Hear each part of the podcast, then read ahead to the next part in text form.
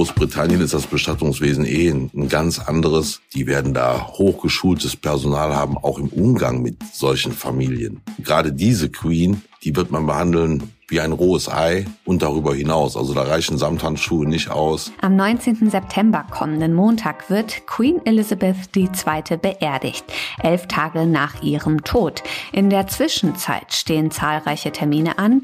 Wie macht so ein toter Körper das mit? Haben wir einen Bestatter aus Grevenbruch gefragt. Bonn Aufwacher. News aus Bonn und der Region, NRW und dem Rest der Welt mit Paula Rösler. Hi, schön, dass ihr zuhört. Später im Podcast sprechen wir über hohe Preise im Supermarkt und darüber, dass die Supermärkte selbst die hohen Preise gar nicht wollen, aber die Markenhersteller wegen der Inflation ganz schön Druck machen. Vorab aber noch die Meldungen aus Bonn. Seit gestern Abend gilt in Bonn und der Region eine Warnung vor Dauerregen. Der deutsche Wetterdienst warnt für den Zeitraum von Dienstagabend bis Mittwochabend vor Dauerregen der Stufe 2 von 4. Örtlich können innerhalb von 24 Stunden bis zu 40 Liter pro Quadratmeter herunterkommen. Der Bonner Meteorologe Carsten Brandt gibt aber Entwarnung. Dabei handele es sich um keine dramatische Wetterlage. Es gebe keine große Unwettergefahr. Vereinzelt könnten Unterführungen unter Wasser stehen oder Wasser in Keller laufen, sagt er. Vorsicht sei dennoch geboten. Autofahrer sollten sich an einigen Stellen auf Aquaplaning einstellen. Zudem könne es auf Rad- und Fußwegen aufgrund des nassen Laubs glatt werden. Am Wochenende findet nach zwei Jahren Zwangspause durch die Pandemie wieder das Poppelsdorfer Straßenfest mit vielen Ständen sowie Kinder- und Musikprogramm statt. Das Fest wird auf der Clemens-August-Straße am Samstag, den 17. September zum 38. Mal gefeiert. An diesem Wochenende hätte eigentlich auch das Bad Godesberger Stadtfest stattgefunden, das vor einigen Wochen wegen der unsicheren Lage und Preiserhöhungen durch Inflation und Corona abgesagt wurde. Eine Absage des Poppelsdorfer Straßenfestes war für den Ortsbund Poppelsdorf keine Option, sagt Salah Sheko. Er ist Inhaber des Restaurants Buena Vida Havana und stellvertretender Vorsitzender des Ortsbundes. Das Outdoor-Sportangebot in Bonn wird weiter ausgebaut. Im Schatten des Posttower in den Bonner Rheinauen steht seit Dienstag eine zweite Sportbox. Dieser Spind ähnelt einem Stromkasten, in dem Sportgeräte verstaut sind. Um sie nutzen zu können, muss man die kostenlose App Sportbox vom Magdeburger Unternehmen App Move installieren. Dort kann man sich registrieren. Anschließend kann man einen Zeitraum buchen, in dem man für eine Stunde auf die Sportgeräte in der Box zugreifen kann. Zur festgelegten Zeit kann man über einen Knopfdruck auf der App vor Ort die Box öffnen. In den Rheinauen hat man dann Zugriff auf etwa Medizinbälle, Sprungseile, Yogamatten und Hanteln. Bootcamps, Gymnastikgruppen, Freizeitsportler und auch Kindergärten nutzen das Angebot. Die erste Sportbox in Bonn wurde 2020 an der Oper aufgestellt. Insgesamt sollen noch drei weitere Boxen mit Sportgeräten folgen. Soweit die Meldungen aus Bonn. Kommen wir zu unserem ersten Thema. Das Begräbnis der Queen ist ja erst am kommenden Montag, den 19. September. Bis dahin gab es und gibt es einige Termine und Ereignisse rund um die Queen. In London wird sie nochmal für drei Tage aufgebahrt. In Schottland konnten die Menschen bereits Abschied am Sarg nehmen. Das wirft ganz ungewöhnliche Fragen auf, denn auch nach dem Tod ist der Körper eines Menschen ja vergänglich. Was tun Bestatter, um die Prozesse nach dem Tod aufzuhalten? Über diese und andere Fragen spreche ich jetzt mit Martin Wilmen. Er ist Bestatter in Grevenbruch. Herr Wilmen, wie schauen Sie als Bestatter in diesen Tagen nach London? Interessiert Sie das? Die Queen war unser aller Oma in irgendeiner Weise. Und äh, natürlich mich interessiert oder würde noch, würden noch mehr Details interessieren über das Protokoll einer solchen Beerdigung. Im Fernsehen sieht man das, was man präsentiert bekommt, aber das, was da hinter den Kulissen abläuft, ist, glaube ich, also nicht nur aus Bestattersicht wäre das hochinteressant. Die Techniken, die äh, Vorgehensweisen, die Materialien, die verwendet werden müssen aus Tradition, weil diese Form von Begräbnis ja wohl offensichtlich eine jahrhundertealte Tradition hat. Und das ist schon sehr, sehr interessant. Und wären Sie gerne der Bestatter der Queen? Ehrlich gesagt, nein. Also ich glaube, dass das sind äh, Menschen, die sich um diese Begräbnisse kümmern.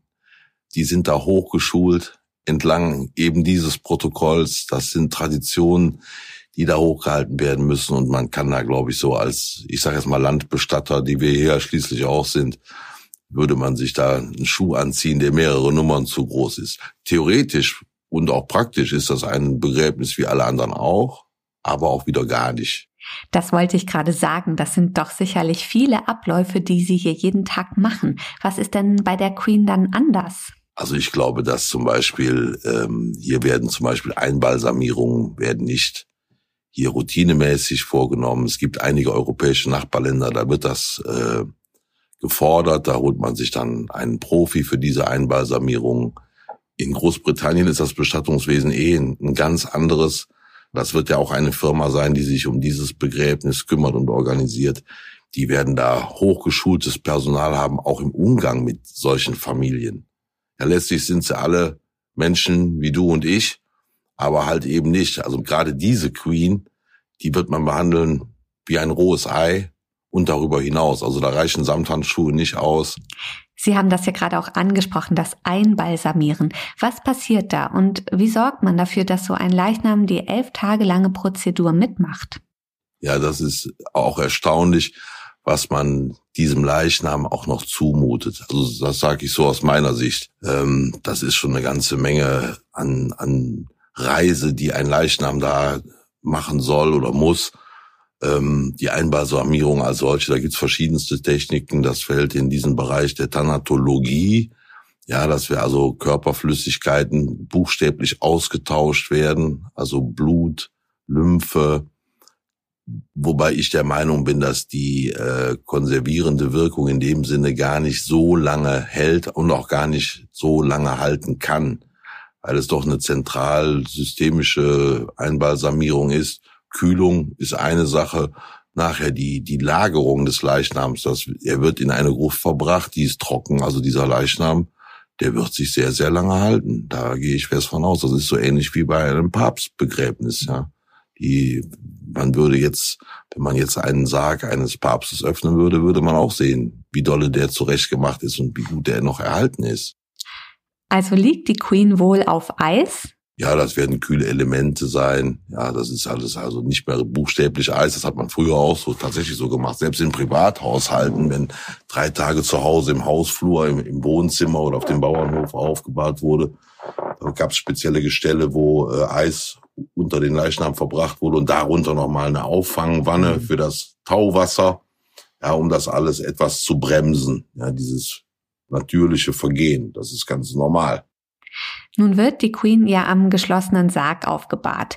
Theoretisch gibt es das ja auch am offenen Sarg. Wie ist das denn bei uns? Wollen das viele Ihrer Kunden also nochmal am Sarg Abschied nehmen? Es gibt ähm, Gruppen, bei denen ist es quasi ein Muss, sich am offenen Sarg zu verabschieden. Da gehören dann zum Beispiel auch ähm, Südeuropäer zu, unsere italienischen und spanischen äh, äh Mitmenschen hier in manchen Dörfern, hier um Grimbruch herum ist das immer noch gang und gäbe, aber lange nicht mehr in einem Rahmen, wie das vielleicht noch vor 15, 20 Jahren war, dass die ganze Nachbarschaft dahin gelaufen ist, um also zu dieser zur Schaustellung, um da nochmal persönlich Abschied zu nehmen. Und meine ganz persönliche Meinung ist, dass je nachdem, wie der Tod eingetreten ist, wie es zu dem Todesfall gekommen ist, es gibt Situationen sicherlich, wo es ganz, ganz wichtig ist, nochmal hinzugehen, bei einem plötzlichen Tod. Aber ich, ich äh, versuche meinen, ich sage so mal, Schutzbefohlenen hier, den Hinterbliebenen, immer zu erklären, dass sie das Letzte, was sie sehen, auch behalten werden. Ja, das ist so, als ob wir jetzt auf zu irgendeiner Veranstaltung gehen, geht man da mit einer gewissen Erwartungshaltung hin. Und ich bin mir ziemlich sicher, dass das gilt für fast alle Mitmenschen. Wir sehen immer zuerst das, was uns stört. Und das behalten wir. So scheint Mensch zu ticken. Ja, und deswegen sage ich, entweder haben Sie ein gutes Bild im Kopf, möchten Sie es dabei belassen, oder ist es Ihnen ein dringendes Anliegen, ja, nochmal persönlich Abschied zu nehmen. Möglich ist das. Ist auch nach wie vor die Regel. Also es kommt relativ häufig noch vor. Und wie erleben Sie die Menschen dann dabei? Was macht das mit Ihnen? Ja, ich bin ja in der Position, dass ich oft das Ganze drumherum, die Familienverhältnisse, und das Verhältnis untereinander zueinander oft nicht kenne. Und das ist auch gut so. Also manchmal gibt es Dinge, die müssen noch mal ausgesprochen werden an einem offenen Sarg oder es werden nochmal Gedankengänge in Form eines Briefes vielleicht mitgegeben. Ich sage jetzt mal ganz böse, manchmal äh, kommen auch einige nur, um wirklich sicherzustellen, dass der ungeliebte äh, Verwandte auch tatsächlich jetzt beerdigt wird. Das gibt's also auch. Mhm. Dann gibt es noch eine Gruppe, die auch mal kontrollieren möchten, ähm, ob wir dann noch alles ordentlich gemacht haben, ob die Auspolsterung des Sarges stimmt, ob das so das ist, was bestellt wurde, ob die Kleidung akkurat sitzt, ob es auch tatsächlich die ist, die man uns mitgegeben hat und so weiter. Das gibt's auch. Das ist aber absolut menschlich, ja. Da gibt's nichts zu verbergen und jeder, der möchte, dem machen wir das möglich. Wobei ich mir dann jedes Mal herausnehme zu sagen, hm, in dem Fall überlegen Sie sich das gut. Man darf ja nicht zu viele Bilder zeichnen, um die Leute, ich, ich möchte denen ja keine Angst machen. Manchmal wäre das zwar angebracht, aber äh, dass man da schon ein bisschen mit Nachdruck sagt. Aber wie gesagt, das ist nicht meine Entscheidung, nochmal am offenen Sarg sich zu verabschieden, sondern die der Angehörigen. Werden Sie am Montag denn die Trauerfeierlichkeiten gucken? Wenn es irgendwie einzurichten ist, werde ich auf jeden Fall zuschauen, auf jeden Fall. Herr Willem, vielen Dank für das Gespräch hier bei uns im Aufwacher. Sehr gern geschehen. An dieser Stelle möchte ich euch auch gerne wieder darauf hinweisen, dass ihr uns unterstützen könnt, wenn ihr das möchtet, indem ihr eine Bewertung schreibt in eurer Podcast-App. Wir freuen uns darüber. Danke.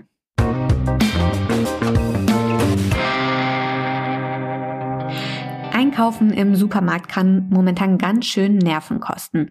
Also ich muss sagen, dass ich in letzter Zeit schon manchmal ziemlich schlucken musste, wenn ich an der Kasse stand und die Summe für meinen Einkauf gehört habe. Also alles wird teurer, klar, auch Lebensmittel und alles Mögliche für den täglichen Bedarf. Und leider sind die aktuellen hohen Preise wohl auch noch nicht das Ende der Fahnenstange. Zwischen den Handelsketten und den Markenkonzernen tobt ein erbitterter Preiskampf, zum Beispiel zwischen Coca-Cola und Edeka. Worum es da geht, weiß mein Kollege Reinhard Kowalewski aus der Wirtschaftsredaktion. Hi Reinhard. Ja, ich grüße dich. Einen schönen guten Tag. Was hat es mit dem Streit zwischen Coca-Cola und Edeka auf sich? Naja, da stoßen ja wirklich zwei Giganten aufeinander. Coca-Cola ist, also sind meiner Einschätzung nach der wichtigste Getränkehersteller der Welt, zumindest der bekannteste. Edeka ist die größte Kette für Lebensmitteleinzelhandel in Deutschland. Immer wenn ich mir den Edeka-Prospekt angucke, das mache ich jede Woche, ich gucke mal so kurz durch, ist fast immer Coca-Cola da irgendwie im Sonderangebot. So eine Kiste, zwölf Flaschen für zehn oder elf Euro. Das machen die, weil sie wissen, die Leute kommen in den Edeka und dann nebenher kaufen sie noch viele andere Waren, mit denen sie vielleicht dann das wirkliche Geld verdienen. Also ist Coca-Cola so eine Art Lockvogel? Ja, es gibt sogar sowas wie ähm, Lockvogelmarken. Das sind die Produkte, auf die sehr viele Kunden achten, weil sie die relativ oft kaufen. Das war früher zum Beispiel auch Gehacktes. Das sind Coca-Cola-Kästen für einen Teil der Bürger. Das waren früher Koteletts. Das sind auch bestimmte Schokoladenmarken. Wahrscheinlich verdienen die damit gar nichts mehr in dem Moment. Aber sagen sich, naja, die Leute, die kommen, die kaufen dann insgesamt fürs fünf- oder zehnfache ein. Dann lohnt sich das für uns. So, Coca-Cola weiß das. Coca-Cola sagt eben, ja, wir wollen mehr Geld. Obwohl die Verträge an sich bis Ende des Jahres laufen, haben sie gesagt, wir wollen ab 1. September deutlich mehr Geld für die Colaflaschen. Und Edeka hatte jetzt verklagt, hat gesagt, ihr müsst weiter liefern, obwohl es keinen neuen Vertrag gibt. Und ein Gericht in Hamburg hat gesagt in einer einstweiligen Verfügung, dass ein Lieferstopp ein Marktmissbrauch wäre. Sie sagen, Coca-Cola ist so wichtig, dass es praktisch Marktmissbrauch ist, wenn die einfach erzwingen durch einen Lieferboykott, dass sie mehr Geld kriegen. Okay, das klingt alles in allem nach einer sehr angespannten Lage zwischen Handel und Herstellern. Gibt es da noch weitere Beispiele? Ich habe kein anderes Beispiel gefunden, wo ein Hersteller einen Anbieter verklagt, dass er liefert. Vielleicht gibt's da welche, aber das ist natürlich schon wirklich ungewöhnlich. Was aber oft passiert ist, dass sie sich nicht einigen, dann fliegt eben eine bestimmte Ware zeitweise oder für immer aus dem Sortiment raus. Also Philadelphia, der Frischkäse, ist anscheinend bei vielen Edeka-Märkten nur selten vorhanden. Um die Schokoladenmarke Milka, die wir ja auch alle kennen, gab es wohl auch viel Streit. Die gab es dann irgendwie zeitweise auch nicht mehr in vielen Geschäften. Äh, Aldi ist auch immer aktiv. Manche Sachen werden reingetan, dann andere wieder raus. Henkel, da gibt's auch irgendwelche Gerüchte, dass angeblich äh, bestimmte Waschmittel dann doch nicht in manchen Läden sind. Ich habe die angeschrieben, die sagen, doch, ist, es ist immer da. Ich glaube, das ist ein bisschen so ein Kräftemessen. Also werden irgendwann die Lieferungen gekürzt und dann gibt's ein bisschen weniger, um, die, um den Handel so ein bisschen unter Druck zu setzen. Werden denn die Preiserhöhungen am Ende kommen? Worauf müssen sich die Kunden da noch einstellen? Ich glaube, wir Kunden können es auf eine gewisse Art gelassen sehen. Also wenn ich hier zum Edeka in Essen-Werden gehe, wo ich wohne, also zum großen Edeka, es gibt zwei, einen kleinen, einen großen, ist mein Hauptproblem immer, dass da so viele Sachen sind, dass ich überhaupt nicht mehr weiß, was ich suche und was ich brauche und bin eher verwirrt. Insofern kann man es ja fast nur begrüßen, wenn bestimmte Produkte nicht mehr da sind. Ähm, aber das ist jetzt vielleicht ein bisschen überspitzt formuliert. Tatsache ist, es drohen überhaupt keine Engpässe in dem Sinn, dass es bestimmte Waren nicht mehr gibt. Es gibt ja fast jedes Produkt irgendwie in mehreren Variationen, mal unter der echten Marke und dann wieder unter der Handelsmarke. Also alle großen Händler haben so praktisch dieselben Produkte nochmal unter ihrem Namen. Ähm, und das sind in der Regel sogar dieselben Produkte. Was allerdings bei Coca-Cola so nicht ist, ist ungewöhnlich. Tja, am Ende wird es wahrscheinlich deutlich höhere Preise geben für die meisten Waren. Und wir als Kunden sollten so klug sein, dass wir dann eher auf die Handelsmarken ausweichen oder zu Aldi und Lidl gehen. Wenn alles zehn Prozent teurer wird, ist es vielleicht schlauer, dass man einfach die Produkte kauft, die im Schnitt, sagen wir, 10 oder 20 Prozent billiger sind als die besonderen Markenartikel. Manche Unternehmen, vor allem die mittelständischen Unternehmen, werden diese harten Verhandlungen voraussichtlich nicht so lange durchhalten können, ne? Also je kleiner die Firmen sind, umso mehr kommen sie unter Druck, umso mehr sind sie auch austauschbar. Darum ist die Toilettenpapierfirma Hakle in Düsseldorf äh, in vorläufige Insolvenz gegangen. Ich denke, da hat der Handel einfach gesagt, wir zahlen nicht mehr. Wir haben doch noch andere Lieferanten. Ich halte es mir auch bei Klopapier gut für bedenkbar, dass Lieferanten aus dem Ausland kommen, die da mal vielleicht weniger hohe Energiekosten haben, aus Norwegen oder aus Schweden, solchen Ländern.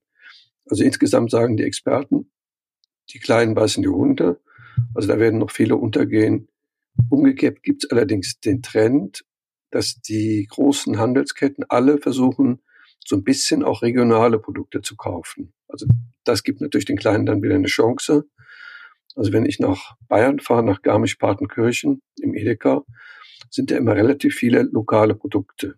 Und hier im Rheinland ist das auch oft so. Sagen wir, Obst, Gemüse und andere Produkte kommen dann auch aus der Region. Insofern große Gefahr für mittelständische Firmen, aber auch eine kleine Chance. Vielen Dank für die Informationen und Einschätzungen, Reinhard Kowalewski aus der Wirtschaftsredaktion. Ja, vielen Dank und einen schönen Tag. Nachlesen könnt ihr das Thema auf RP Online. Der Link ist in den Show Notes.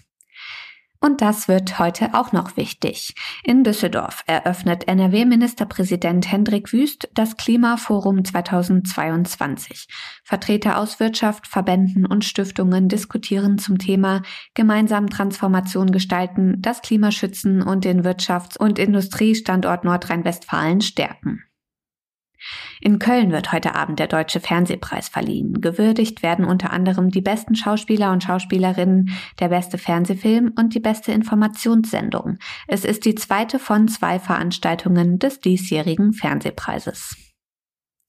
In Berlin will das Kabinett heute das sogenannte Bürgergeld beschließen. Das Bürgergeld soll zum 1. Januar das heutige Hartz-IV-System ablösen. Es sollen beim Bürgergeld weniger strenge Auflagen gelten, zum Beispiel bei den Vorgaben zur Größe der Wohnung und beim Schonvermögen, das nicht auf die Leistung angerechnet wird. Geplant ist ein Regelsatz von 502 Euro im Monat für alleinstehende Erwachsene. Der Hartz-IV-Satz liegt im Moment bei 449 Euro im Monat. Zum Schluss noch das Wetter. Es ist in vielen Teilen von NRW stark bewölkt. In der Mitte und im Süden gibt es teils ergiebigen Regen. Der zieht sich dann am Nachmittag nach Süden hin zurück. Im Norden bleibt es meist niederschlagsfrei und hier und da kommt sogar mal die Sonne durch. Die Temperaturen steigen auf bis zu 20 Grad. Das war der Aufwacher vom 14. September mit mir Paula Rösler. Danke fürs Zuhören. Habt noch einen schönen Mittwoch. Tschüss. Mehr Nachrichten aus Bonn und der Region gibt's jederzeit beim Generalanzeiger. Schaut vorbei auf ga.de.